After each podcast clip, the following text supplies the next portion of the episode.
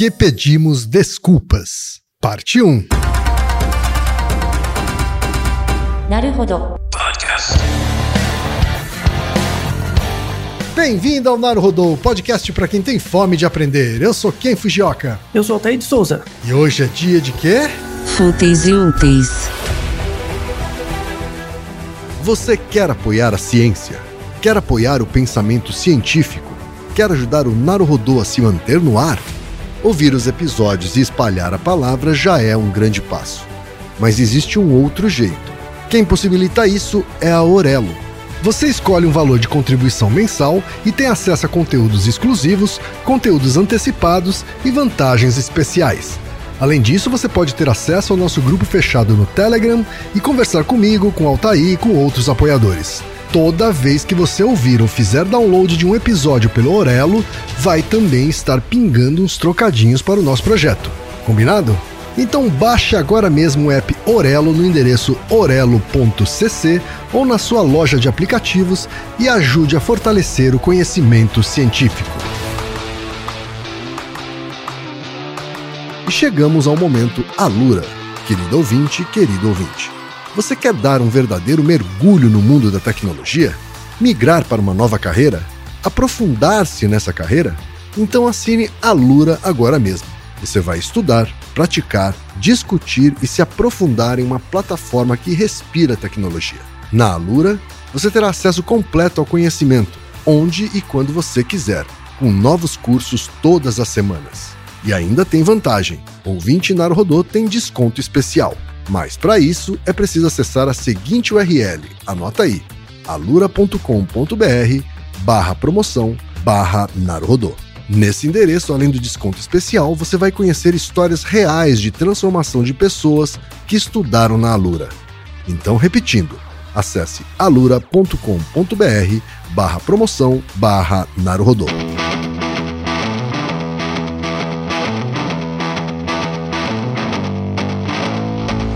Altaí, temos uma pergunta de um ouvinte, Altaí.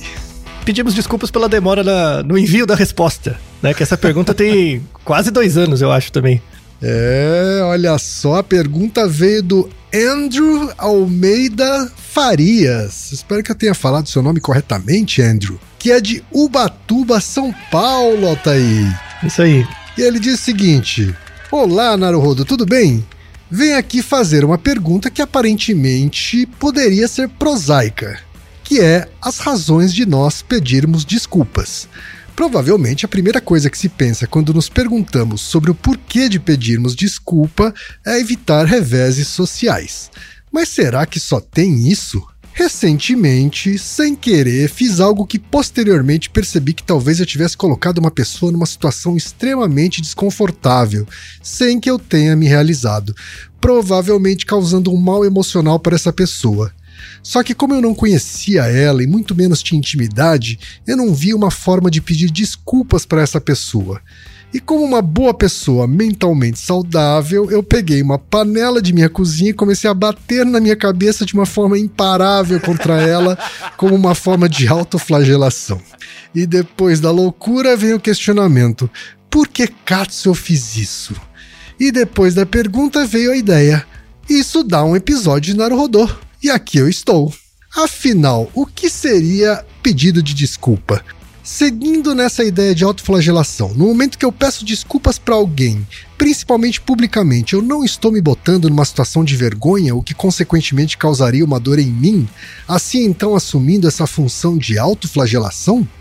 Essa autoflagelação seria algo intrínseco do ser humano ou seria algo que é construído através de uma habituação social, no qual, mesmo em momentos onde a autoflagelação não evita um revés social, nos levamos a cometer ele?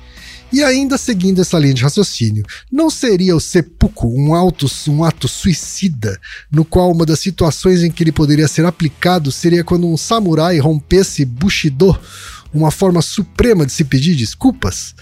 Caso essa linha de raciocínio esteja correta, a gente pode abstrair isso para campos culturais, religiosos e até mesmo referentes à estrutura social de punição por crimes.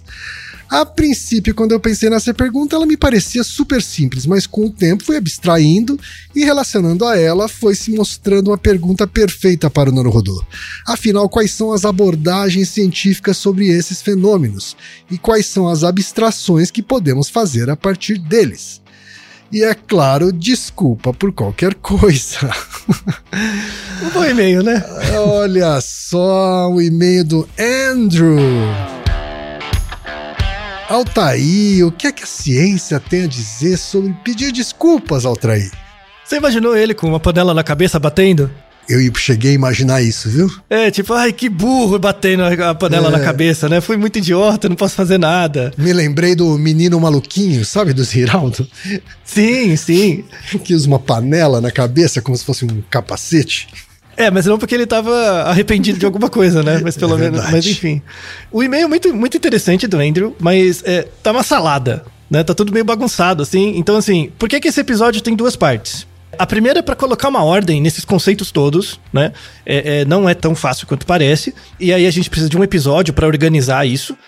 E o segundo seria a, a falar sobre o sentimento de desculpas mesmo, né? Do sentimento de pedir desculpas, receber desculpas, de perdoar ou coisas do tipo. Pra quem ouve o Naruhodô há algum tempo sabe que eu detesto essas coisas motivacionais. A pegada não é essa. Mas como você faz pra pedir desculpas mesmo? Qual o sentido de pedir desculpas para, para outras pessoas ou para você mesmo? Muitas vezes pedir desculpas para si mesmo é algo importante.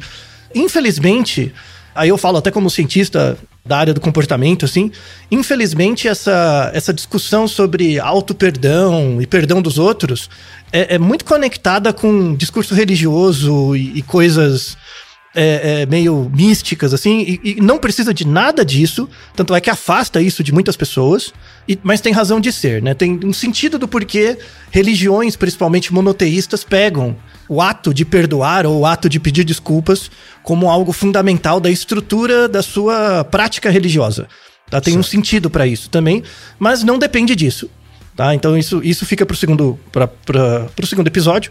Mas esse primeiro ele é mais descritivo nesse sentido. Porque assim, uma. Aí falando como, como um chapéu de psicólogo mesmo. Uma coisa muito importante para trazer autonomia para as pessoas de lidar com os próprios sentimentos é entender de fato os conceitos das coisas. Tá? Então, por exemplo, a gente tem um, um episódio duplo também mais antigo, que se relaciona muito com esse, que é o Por que Sentimos Vergonha, que é o 286 e 287. Naquele episódio a gente falou sobre a relação entre vergonha e culpa. Assim, às vezes você se sente culpado e por isso fica envergonhado. Às vezes ao contrário, você se sente envergonhado e aí se sente culpado também. E aí esse episódio trata de vários aspectos ligados à vergonha, mas a sensação de vergonha tem a ver também com desculpas, com comportamento, né? Vergonha é algo que você sente. As desculpas, na verdade, é um comportamento, é algo que você produz né? Você não sente desculpas. Desculpa é algo que você dá ou pede, Sim. né? Isso em português é muito interessante, né? Porque quando, assim, dar desculpa, né? Eu vou dar uma desculpa para fazer alguma coisa. Sou um pouco picareta, né? Assim, não dá uma sensação no- vernáculo, né? Eu vou dar uma desculpa, né? Sim. Mas pedir desculpa não. Pedir desculpa é, é, é- soa algo mais é, nobre ou algo mais legítimo, sincero, né? Certo. Então, quando eu te dou uma desculpa, é algo meu, né? Eu estou colocando um, um- algo, né, numa, numa história, né, para justificar minha falta. Isso é dar uma desculpa, né? Pedir desculpa é algo que você tem que me dar. É, porque quando você dá desculpa, você tá dando uma justificativa, né? Isso. Agora, pedir não. Pedir depende do outro, né? E, aí- e- e é por isso que é, entra uma parte de persuasão, mas eu não quero que fique assim, ah, todo mundo que pede desculpa, na verdade, tá tentando manipular o outro. Não é nada disso, tá? Mas depende de um desejo do outro. E, e- e tem uma questão cultural importante também, porque assim, uma coisa é pedir desculpas. Ah, desculpa por algo que eu fiz, enfim. Né? Outra coisa é você me perdoar. São coisas diferentes, né? Sim. Depende, é, são ações diferentes e tal. Claro que se eu peço desculpas, e essas desculpas são motivadas, genuínas e têm uma razão de ser, é, aumenta muito a probabilidade do perdão. Né? Tam- Depende também do que é feito, claro, né? Então, assim, é, é- é um episódio difícil porque tem muitas nuances. Então, por isso que o primeiro episódio, o, o, desse A episódio primeira duplo, parte, né? Uhum. é a primeira parte. É, é de fato explicar bem os conceitos, assim, o que são as coisas. Porque isso te empodera a você se auto-observar, né? Então, por exemplo, eu preciso pedir desculpas pro Ken por alguma coisa. Mas eu peço desculpas porque eu tô sentindo remorso ou arrependimento. É diferente, né? Eu tô arrependido por uma coisa, eu, eu posso pedir desculpa. Mas eu estou com remorso, é diferente sabe? E, e, como que eu como que eu mostro isso pro outro, sabe? Como, como... Então, por isso que é importante explicar os conceitos para a própria pessoa aprender a se observar e também construir uma, uma linguagem, uma comunicação mais efetiva no, no momento dela explicar os sentimentos dela para ela mesma e para os outros, Certo. tá? Então, infelizmente ainda, né, uma parte é culpa, é culpa da psicologia, porque ela é feita em escolas e ela não é didática para um cacete, nem para quem faz a faculdade de psicologia, né? Mas uma, uma coisa importante da psicologia aplicada, clínica e tal, é você instrumentalizar as pessoas a saberem nomear suas emoções, né, seus sentimentos. E a nomeação vem do estudo com- do- por parte do psicólogo, ou do médico, ou de quem quer que seja, vem do, do estudo concreto dos termos, né? Então, o episódio sobre vergonha era assim, né? A gente explicou vários conceitos, e aqui não será exceção. Mas antes, quem? Hum. É, hoje, você, pensando quem Fujioka de hoje, tá? Do presente. É, você é uma pessoa que tem facilidade em pedir desculpas quando você fez, percebeu que fez algo de, de ruim pra alguém? Sou sim. Tenho facilidade. Você sempre foi assim? Ou é algo que foi ficando mais fácil? Ou Eu era mais acho que difícil? foi ficando mais fácil com o amadurecimento. E, e quando você era jovem e supostamente você tinha mais dificuldade de pedir desculpas, né? É, por que, que você demorava pra pedir desculpa? Eu acho que um misto de coisas? Eu acho que falta de reconhecimento mesmo sobre responsabilidade, com um pouco de vergonha. Uhum. Então, é um amálgama de coisas, né? Sim. Isso que é importante, assim. A, a- você pedir desculpa, o comportamento, não, não dar desculpa, é eu pedir do outro. Lembra que eu, tô, eu, eu, eu quero algo de você, tá? Pedir desculpa é resultado de um amálgama de sensações muito difícil de estruturar. Né? E como é um amálgama, tipo, ai, eu fiz algo errado pra você, ou no próprio e-mail do nosso ouvinte, né? Eu, sem querer, eu fiz alguma coisa que colocou uma outra pessoa numa situação ruim, e eu nem conheço a pessoa, mas eu percebi que eu fiz mal pra ela. Sabe essa engenharia social toda? Porra, é- é- eu entendo ele com, nego- com, a, com a panela na cabeça, é o que resta, né? Mesmo, sabe? Esse, o flagelo e tal. Porque é um amálgama, né? Então, a, a, a- a primeira coisa é você criar uma estratégia de do que, que você tá sentindo, por quê, e separar essas coisas, sabe? Dar uma organizada nisso, porque aí você pode pensar depois uma estratégia comportamental de ação, né? Certo. O que, que você vai fazer? E quando eu falo pensar, não é, não é, não é pensar como se fosse um computador, é uma reflexão mesmo, sabe? Uma auto-observação e tal. Aliás, eu queria aproveitar também. Hoje em dia eu sou uma pessoa que pede desculpas com mais facilidade, mas isso foi uma construção pra mim. Quando eu era j- adolescente, 15, 20 anos, eu tinha muita dificuldade de pedir desculpa. E, e não, não porque eu achava que estava sempre certo ou, ou algo do tipo. É porque eu tinha regras em- pessoais muito fortes. Porque é um adolescente nerdola, burro, basicamente. Então você tem ideias pré-prontas das coisas, porque o mundo é muito grande e você não percebe. Então simplesmente eu não entendia o que o real efeito das coisas que eu fazia, né, para, para os outros. Né, dá a sensação de que eu era um criminoso em série, né? Não é nada disso, tá? Isso é muito comum, né? Isso tem. ho- Hoje eu consigo perceber, isso tem muito a ver com a construção da masculinidade, né? Porque o homem não sabe perceber a si mesmo, se percebe muito mal. Então, isso começou depois que eu entrei na faculdade, comecei a estudar, isso, essa auto-observação começou a ficar melhor, né? A terapia ajuda nisso e, e vários. E viver, né? Tipo, se lascar no mundo ajuda, né? Mas é, é, eu, eu percebo que teve muito a ver com a, com a desconstrução e a reconstrução da masculinidade. Também é algo importante que levou muitos anos. Eu perguntei isso por quem, né? Mas eu fiquei curioso também, Reginaldo, é, da nossa geração também. Pra você, Reginaldo, você tem dificuldade em pedir desculpas? Como foi esse processo pra você até hoje? Oi, Ken. Oi, Altair. Eu tinha muitas dificuldades em pedir desculpas. Eu nasci na década de 70 e naquela época, pedir desculpas tinham dois sentidos. Se fosse no ambiente familiar, tios, tias, pais, irmãos, primos, tinha um contexto diferente do pedir desculpas para os amigos, tanto da escola como da rua. Na escola e na rua, pedir desculpas estava muito associado a você passar uma fragilidade, como se você fosse uma pessoa frágil e indefesa. E no ambiente familiar estava mais ligado ao respeito que você tinha pelas pessoas. E com o passar do tempo, né, o ato de pedir desculpas vem se tornando cada vez mais fácil de ser praticado, não só para os familiares, mas também para os amigos né, e todo, todas as pessoas que fazem parte do meu convívio social. É isso aí, pessoal. Aí voltando, então, agora tendo essa, essas descrições, né? Vamos falar dos conceitos fundamentais que regem esse comportamento de pedir desculpas. Então, o que é pedir desculpas? Pedir desculpas é um comportamento relacionado a uma expressão de arrependimento ou remorso por alguma ação, tá? Tem que ter acontecido uma ação pra você pedir desculpa. Aconteceu algo no ambiente. Então, você, sei lá, você fez alguma coisa, de repente uma, você deixou um negócio na, na mesa, de repente caiu e machucou alguém, sabe? Então tem que ter uma ação, você tem que perceber que essa ação é, foi gerada por você, intencionalmente ou não, isso pode gerar uma expressão de arrependimento ou remorso. Então serve para os dois, tanto para arrependimento quanto para remorso, embora sejam sentimentos diferentes. Isso, o pedir desculpas vale para os dois, né? A questão é, é como isso vai ser interpretado pelo outro e qual o seu movimento. Então, como você bem colocou, arrependimento e remorso é diferente. Remorso, então, eu fiz algo ruim pra você, eu sei que esse algo ruim que eu fiz te afetou, né? E é por minha causa. E eu me senti mal. Aí é remorso, né? Tá. Aí, eu, aí eu sinto remorso, então, porque teve uma ligação direta entre o que eu fiz e o efeito em você. Né? Então é, é- bem- é bem próximo. O arrependimento, não. O arrependimento é algo assim que o, o, o agente que fez o mal, ele não necessariamente tem controle. Então, por exemplo, um, um caso extremo. Eu tava dirigindo um carro e de repente eu, eu tava andando numa rua, uma pessoa pulou na frente do carro, não deu tempo de parar. Bati e atropelei a pessoa. De fato, foi verificado que não tinha como desviar, foi uma fatalidade. Aí eu posso me sentir arrependido. O arrependimento tem a ver com uma coisa que é chamado pensa- é, inferência contrafactual. A inferência contrafactual é o seguinte: poxa, se eu tivesse saído de casa mais tarde, eu não teria passado com o carro naquela hora.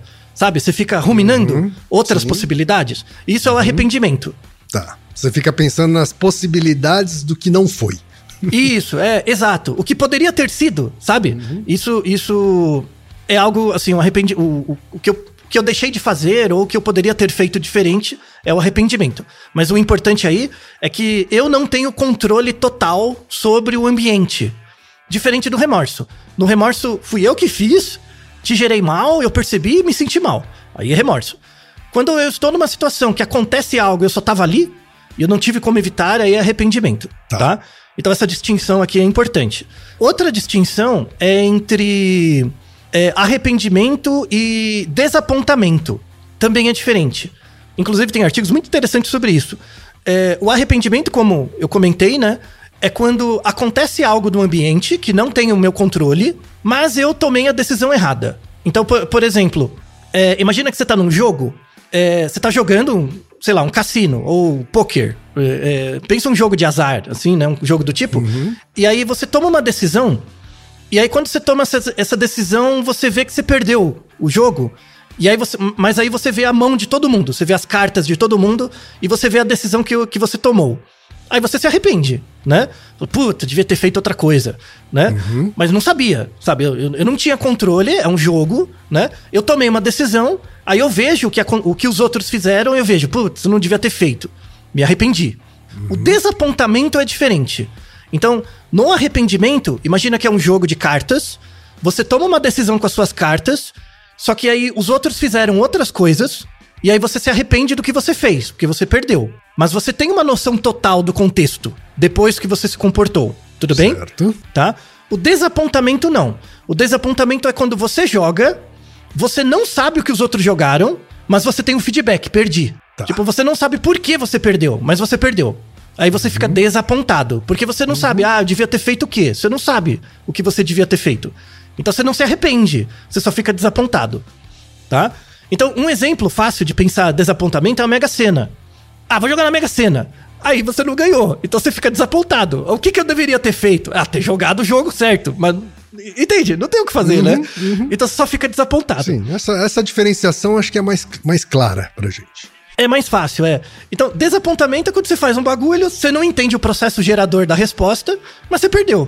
Né? Porque se as pessoas entendessem a distribuição de probabilidade da Mega Sena, ninguém jogaria na Mega Sena, né? Convenhamos, tá? É um jogo de azar. Mas as pessoas jogam por quê? Porque elas não entendem o processo gerador. Como elas não entendem que é um jogo de azar, você só fica desapontado. Porque você não entende mesmo. Arrepender, não. Arrepender é quando você tá num jogo mesmo, é... ou um jogo de futebol. Pe- Pensa um jogo de. Não precisa pensar um jogo de azar. Pensa um jogo de futebol que você chuta a bola e dá um toque. E aí você percebe, puta, eh, devia ter tocado pra lá, sabe, pro outro, ia chegar mais perto do gol. Alguma coisa assim, né? Você tem, no, no arrependimento, você tem uma noção do- de todos os resultados possíveis. E aí você vê que você tomou a decisão que não era melhor. No desapontamento, não. Você não entende o processo gerador, acontece um negócio e é isso aí. Um exemplo legal, mais um pra discriminar isso. Imagina que é uma criancinha pequena que tava esperando o presente do Papai Noel. Aí é, passa a noite de Natal e o Papai Noel não deixa o presente. Aí a criança se sente desapontada, né? Mas os pais da criança se sentem arrependidos, porque eles esqueceram de deixar o presente. Entende? Tá. Então, o pai e a mãe tem, sabe como é o jogo. Né? Eles sabem que tem que deixar o presente, o Papai Noel não existe, tem que deixar lá. Desculpa, né? É, tipo, é, spoiler, Papai Noel não existe, tá? É o seu pai e sua mãe. Então os pais se sentem arrependidos, mas a criança se sente desapontada. E por que, que é importante essa diferença? Porque parece uma diferença linguística, né? Mas não é. Tem um artigo de 2013 que eles fizeram um estudo é, com jogos, né? Um jogo você ficava desapontado, que era assim, você jogava e, o, e o- tinha um feedback, ganhou, perdeu, mas você não sabia por quê. E tinha um outro jogo que era, você jogava e tinha a resposta dos outros. Né? E aí você sabia, puta, devia ter feito tal coisa. Ou seja, você fazia um jogo de arrependimento e um jogo de desapontamento. Com as pessoas na ressonância. Na verdade, não era nem a ressonância, era um MEG. E aí eles viram a atividade cerebral e são áreas diferentes. Você se arrepender e você ficar desapontado são estruturas cerebrais diferentes. É muito interessante, porque tem a ver com como a gente lida com a incerteza, né? Certo. Porque quando você fica arrependido, você tem certeza do porquê que você perdeu depois. O desapontado não, dá uma incerteza maior, Certo. né? Não é interessante, né? Então dá- tem isso Faz também, sentido, né? é. Logo, quando- em geral, quando você fica desapontado, você não pede desculpa. Por quê? Porque você não entende as- o, o- efeito do que você fez. Então, a- o desapontamento não é ligado com desculpas, necessariamente. Só fica ali, né? Tipo, putz, que ruim, né? O arrependimento pode gerar desculpas quando você vê que, assim, eu fiz uma jogada, é, não foi a melhor jogada e ainda eu infligi problema para um outro a, a desculpa se justifica, o comportamento de pedir desculpa se justifica. Só que a, a pedir desculpas por motivo de arrependimento é diferente de pedir desculpa por remorso. Você concorda? Porque o remorso é muito mais diretamente comigo, né? O que eu fiz com alguém. O arrependimento não, é um pouco mais colateral, né? Então, o relato do nosso ouvinte, Andrew, é mais ligado ao arrependimento do que o remorso. Se bem que para algumas pessoas, tem uma variação individual, mistura um pouco. Então, e, a- e aí é, é a autoobservação. Tem aquelas pessoas que se sentem culpadas por tudo. E, tipo, sente muito mais culpa do que deveria. É, muitas dessa culpa, na verdade, não é culpa, é arrependimento. Porque ela não tem controle de todo. Ela, ela não consegue controlar o ambiente. Então, às vezes, a pessoa tem uma vontade de controlar muito o que vai acontecer. E aí, quando ela toma uma decisão e vê que não era a melhor decisão e ainda gerou mal pra alguém, ela acha que deveria ter escolhido a maior, a melhor decisão. Ou seja, ela sente é, culpa e mistura isso com remorso. Fala, não, é porque eu não fui bom o bastante. Na verdade, eu não escolhi isso aí. Na verdade, a pessoa queria ser Deus, né? Pra ser onipotente pra poder escolher tudo, né? Fala, não, mas eu não consegui escolher porque eu não sou competente. É, Aí se sente aquele remorso, sabe? E aí o jeito de pedir desculpa é, é diferente. Gera um ruído no outro sabe? Porque ima- imagina, imagina que você é uma pessoa, você quem é uma pessoa que sente muita culpa, né? Aí tudo que você se arrepende, na verdade você transforma em remorso, que é sua culpa, você fez errado, né? Aí o que você faz? Você, você pede desculpa pra mim de um jeito muito maior, assim, Pra mim gera dissonância, gera dissonância em mim, porque eu entendo o contexto e eu sei que você não fez por mal. Você pode estar arrependido, Pra você soa meio desproporcional, assim. Isso, só esquisito. Parece que tem uma coisa a mais, sabe? Quando na verdade não, é só a sua expectativa, né? E aí é muito interessante esse artigo de 2013 que mostra as áreas da- do desapontamento e do arrependimento. Em algumas pessoas tem uma. Quando você entra numa situação de arrependimento, né? Soa o desapontamento também. Tem uma, tem uma, uma conectividade diferencial, né? Porque no nosso cérebro é bem separado, né? Desapontado, a insegurança é alta, então não sei por que o que acon- aconteceu o que aconteceu, eu só fico triste. No outro não, eu entendo a regra do jogo e eu tomei a decisão errada e perdi. Então são, são limiares de percepção da incerteza diferentes. Algumas pessoas têm dificuldade de perceber essa incerteza do ambiente e acha que é muito mais culpa dela do que de fato é. E aí essa, isso é mais ligado à, à, à presença de mais depressão, ansiedade, coisas do tipo. É, não se sabe se a pessoa é assim e por isso age desse jeito, ou o comportamento de aprendizagem dela levou a essa estrutura do cérebro. Então a gente não sabe se é da causa eficiente para formal ou da formal para eficiente. Não se sabe, tem que estudar mais, mas é muito interessante. Então, na verdade, você se sentir arrependido, desapontado ou remorso é como você percebe a incerteza do ambiente. Esse é o comportamento concreto, sabe? A maneira como você julga a incerteza do ambiente frente ao seu comportamento faz você pensar: não, não entendi o que aconteceu, fico desapontado. Ou, puta, devia ter tomado aquela decisão, fico arrependido. Ou, é minha culpa mesmo. Eu planejei, fiz errado, de propósito me descobriram. Né? Aí eu fico com remorso. Então, não é interessante? Não é? Então, é, é- é uma construção bacana. Por isso que precisa de dois episódios, entendeu? Porque é, é muito imbricado. E aí a gente entra em questões históricas interessantes também. Como comentamos anteriormente, pedir desculpas, seja por arrependimento, por remorso, o que quer que seja, pedir desculpas é, nas sociedades mais modernas é muito ligado ao- à religião. Então, tem um artigo, inclusive, que descreve isso muito bem: o perdão e as desculpas no contexto das religiões monoteístas. E aí ele, ele fez um trabalho qualitativo que ele perguntava, os autores, né? Perguntavam coisas para as pessoas e pediam, perguntavam palavras que se relacionavam com o que eles perguntavam. E aí, quando eles colocavam, tipo, perdão, quando é, pensa na palavra perdão ou desculpas, o, o que que vem? As palavras que mais vinham eram igrejas, mesquitas ou sinagogas. Palavras de cunho religioso, Sim. né? Então, é, o que faz sentido, né? Pensar na nossa sociedade, do jeito que ela é estruturada. Você pensar locais ou, ou lugares onde você tem perdão, ou busca perdão, ou busca pedir desculpas, são lugares ligados à, à religiosidade. Mas isso é totalmente construído. É uma, é uma questão construída, não, não precisa disso. E, inclusive, nesse artigo ele coloca uma crítica muito interessante, assim. Porque, por exemplo, para eu ser capaz de pedir perdão para alguém, parece que eu tenho que estar dentro de uma estrutura religiosa e a outra pessoa tem que estar dentro também, para ela entender o tipo de perdão que eu manifesto, né? Certo. O, o que é completamente falacioso. Mas muitas religiões têm essa estrutura de perdão por quê? Para diminuir a tensão social. Então imagina, a gente tem a mesma religião, faz parte da mesma comunidade, né? A, a, a religião não deixa de ser um, inclusive em, algum, em alguns, alguns estados é, né? Alguns países é, não deixa de ser uma estrutura de estado ou de grupo, né? Sim. Com regras próprias, com leis e tal, né? Com dogmas. Então se a gente faz parte da mesma religião, no mesmo local, existe um certo compromisso de pedir desculpas caso haja desinteligências, para manter a unidade do grupo, para o grupo não se desfalecer. Isso tem muito a ver com um episódio que a gente gravou um tempinho atrás, que é o 323, que é sobre o Ho'oponopono. Lembra das culturas coletivistas e tal? Culturas coletivistas também têm essa prática do perdão, mas isso não é ligado necessariamente à religião, mas é uma prática dos cidadãos, né? Então, existem, no, no caso do Ho'oponopono, né? Nas ilhas ali da Micronésia, Polinésia, toda semana tem uma reunião em que se alguém fez al- algo de ruim, tem que pedir desculpa. Não, não tem conversa, tem que pedir desculpa. É, é- é algo legal, é como, é como se fosse a estrutura de direito. Então, por exemplo, se você comete um crime, você não tem que ir lá na frente do juiz, não tem um julgamento, alguma coisa? É muito mais que religião, esse- essa coisa de pedir desculpas em sociedades coletivistas. É você ir na frente do outro, por quê? Porque, você- porque a gente vive no, no coletivo, o grupo vale muito mais do que o indivíduo. Se o grupo se desfalece, a gente morre, porque a gente vive num ambiente inóspito, difícil, então tem que pedir desculpa. Acabou.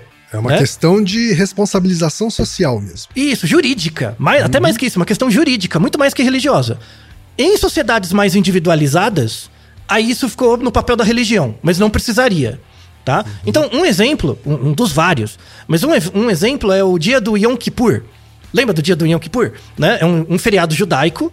É, não tem um dia específico, porque ele acontece no décimo dia depois do ano novo judaico. Aí varia um pouquinho né, de mês. É, mas é ali setembro, outubro, às vezes novembro. E o mecanismo do Yom Kippur é interessante. Porque assim, você, como, como é, judeu, vive o seu ano, né? Normal. Aí assim, imagina que durante o. Imagina que nós dois somos judeus. E durante o ano eu fiz algo ruim pra você. O ideal seria se eu, me- se eu pedisse desculpa na hora, enfim, né? Mas vamos, vamos imaginar que ficou esquisito, sabe? Aí ficou meio chato, eu fiquei com vergonha. E, e ficou uma situação ruim, né? Aí fica aquele negócio. Então, gera aquele mal-estar. Pô, to- todo mundo já passou por isso, né? Ficou aquele clima, né? É, aí quanto mais demora, pior fica.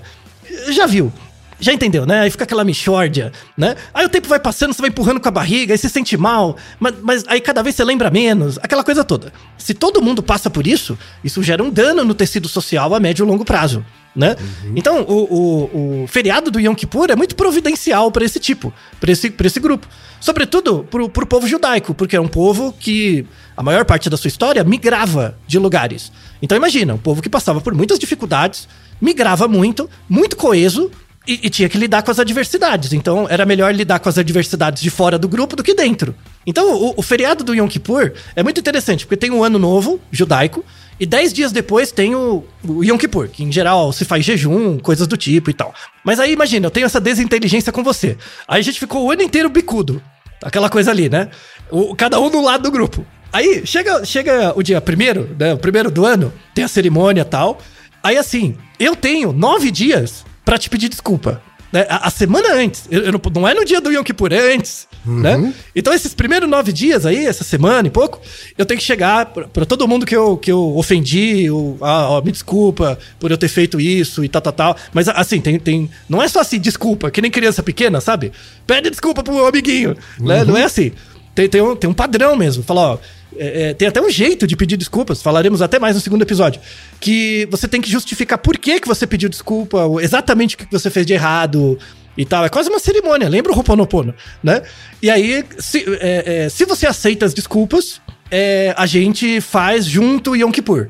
Né? Aí você vem, assim, eu, eu peço desculpa pra você, né? Você pode aceitar ou não. Se você aceitar, a gente celebra o Yom Kippur juntos, que é o jejum. Se não, tudo bem, mas, mas teve esse movimento também, né? Então é interessante, né? Você vê que, a, que, que, que se cria esses ritos para é, usar o, o forçar, entre aspas, as pessoas a pedirem desculpas, ou pelo menos pararem pra pensar no, no que elas fizeram, né? De bom, de mal pros outros, pra observar seu próprio comportamento, né?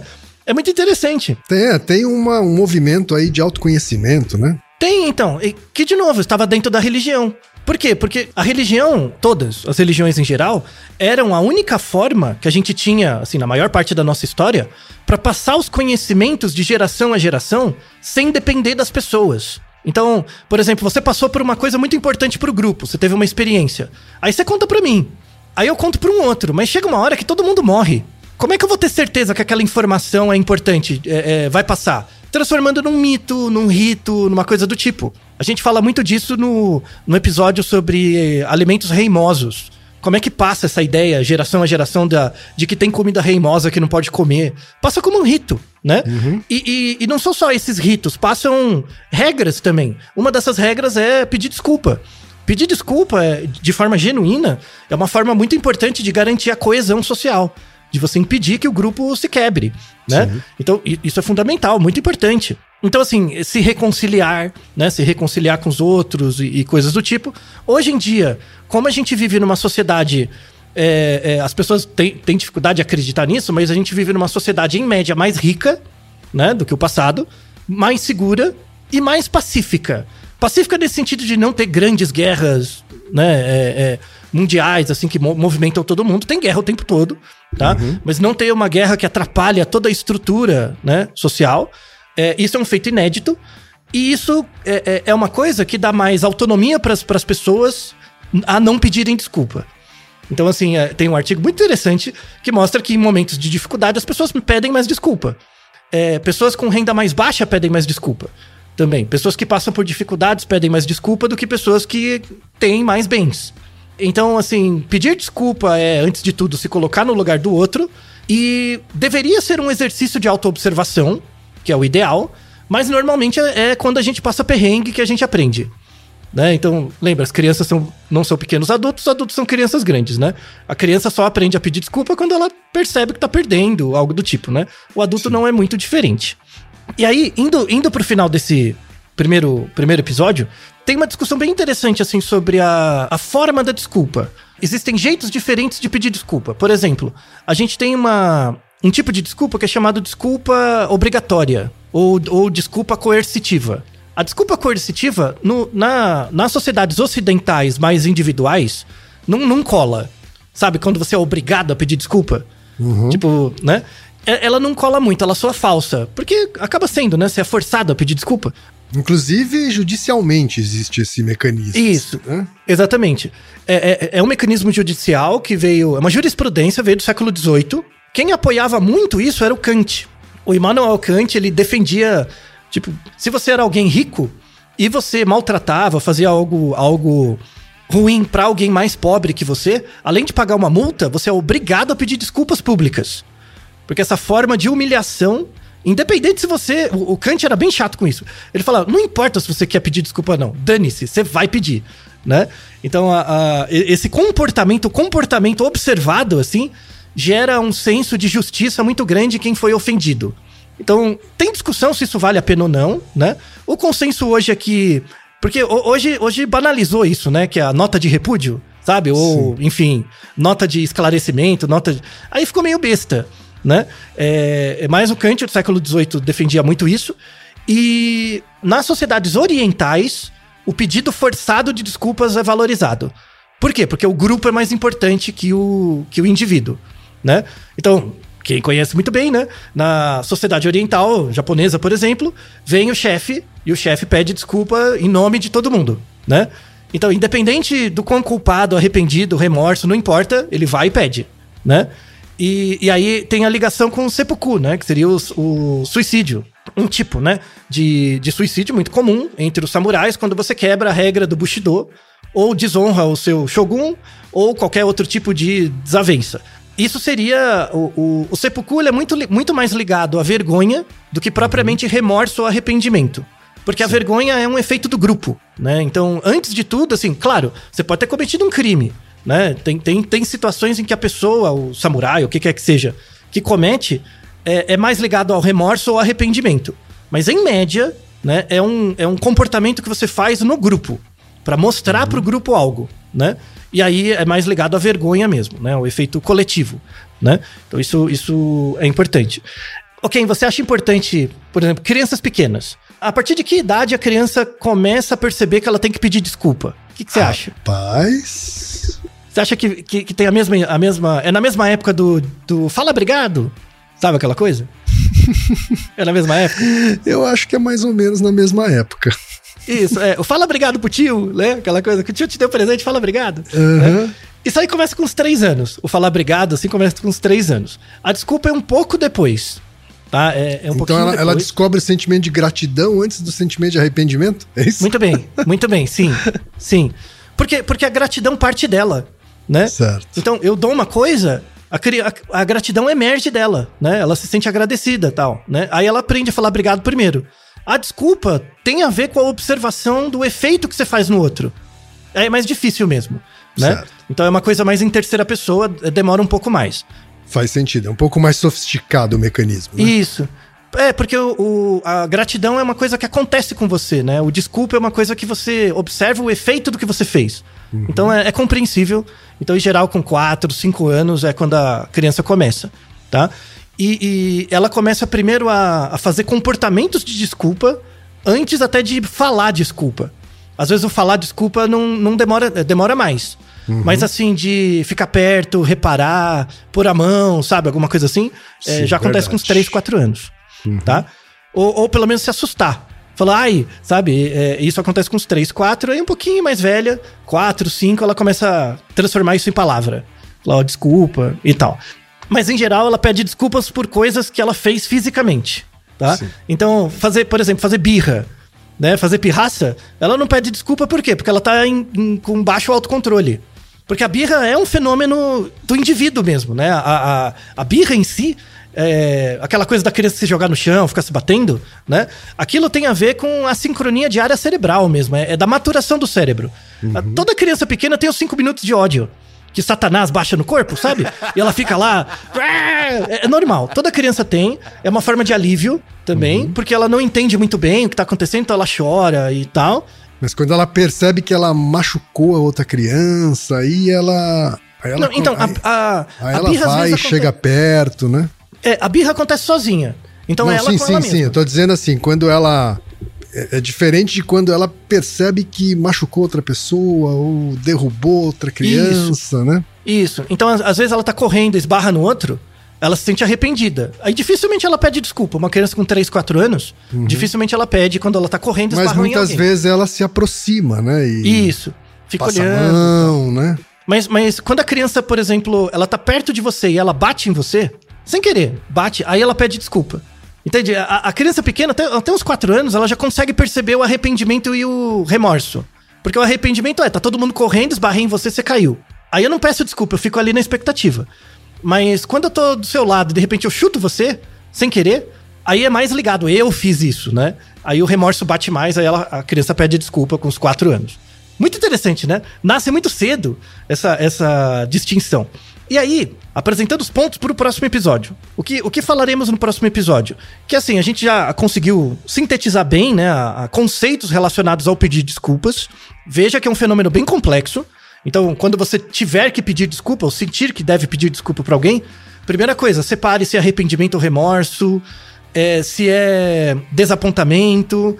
Observe primeiro o que você sente. E a partir daí, agora, tá, entendi melhor o que eu tô sentindo, é, é, se justifica pedir desculpas. E como que eu faço? Como é que eu faço para pedir desculpa agora, né?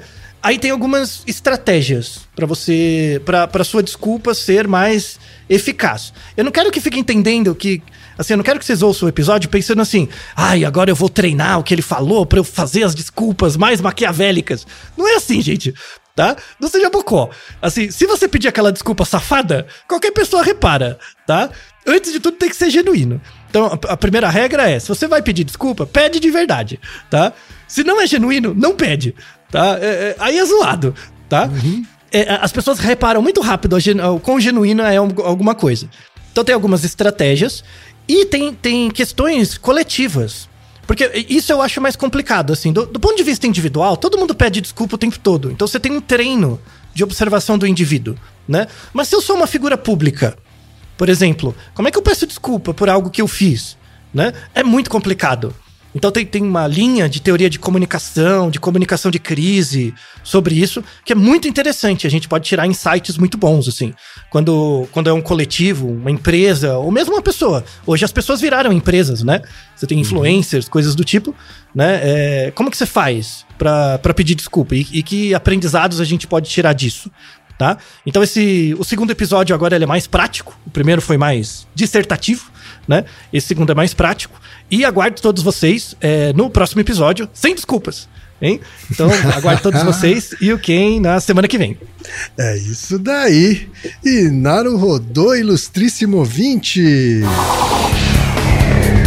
E você já sabe, aqui no Rodô, quem faz a pauta é você. Você tem alguma pergunta pra gente ou quer comentar algum episódio? Escreva pra nós. Podcast arroba naruhodô.com.br Repetindo, Podcast arroba naruhodô.com.br e lembre-se, mande nome completo, idade, profissão e a cidade de onde você está falando. É isso aí. な